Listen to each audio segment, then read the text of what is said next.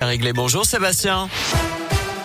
Salut Nico, salut à tous. Et à la une, ce chiffre, près de 3300 classes fermées cette semaine à cause du Covid. Cela représente 0,63% des classes du pays.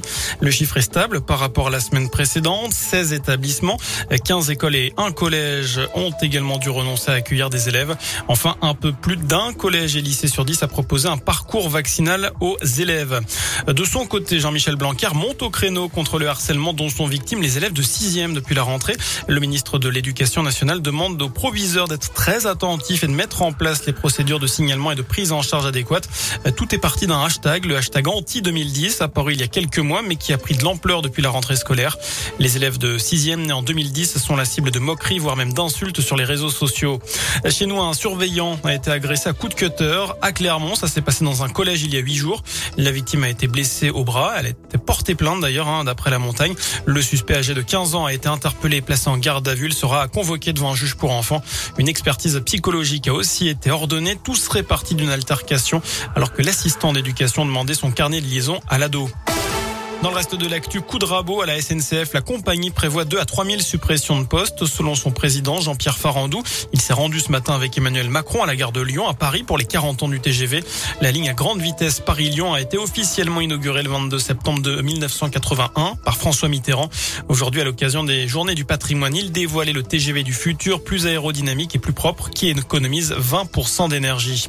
Un bon plan, un plan inédit pour les chômeurs longue durée, c'est ce que promet la ministre du Travail et Elisabeth Borne dans Aujourd'hui en France.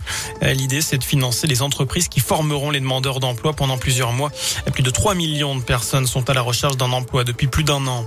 Les socialistes se réunissent dans la région pour leur 79e congrès. Ils seront à Villeurbanne dans le Rhône ce week-end. Olivier Faure reste le patron du PS. Le premier secrétaire a été réélu largement hier devant la maire de Vaux-en-Velin, toujours dans le Rhône, à savoir Hélène Geoffroy. 73,6% des voix contre 26,4%. En bref, le nombre de personnes tuées sur les routes de France métropolitaine en ABC. Euh, sachez qu'il y a moins 8% en août 2021 par rapport à août 2019 avec 267 décès. On ouvre une page au sport avec du rugby. Troisième journée de top 14 ce week-end. L'ASM reçoit La Rochelle demain soir à 21h05. Les Clermontois qui ont perdu leurs deux premiers matchs à Lyon et contre Castres. Et puis en foot, Clermont reçoit Brest dimanche à 15h. C'est la sixième journée de Ligue 1.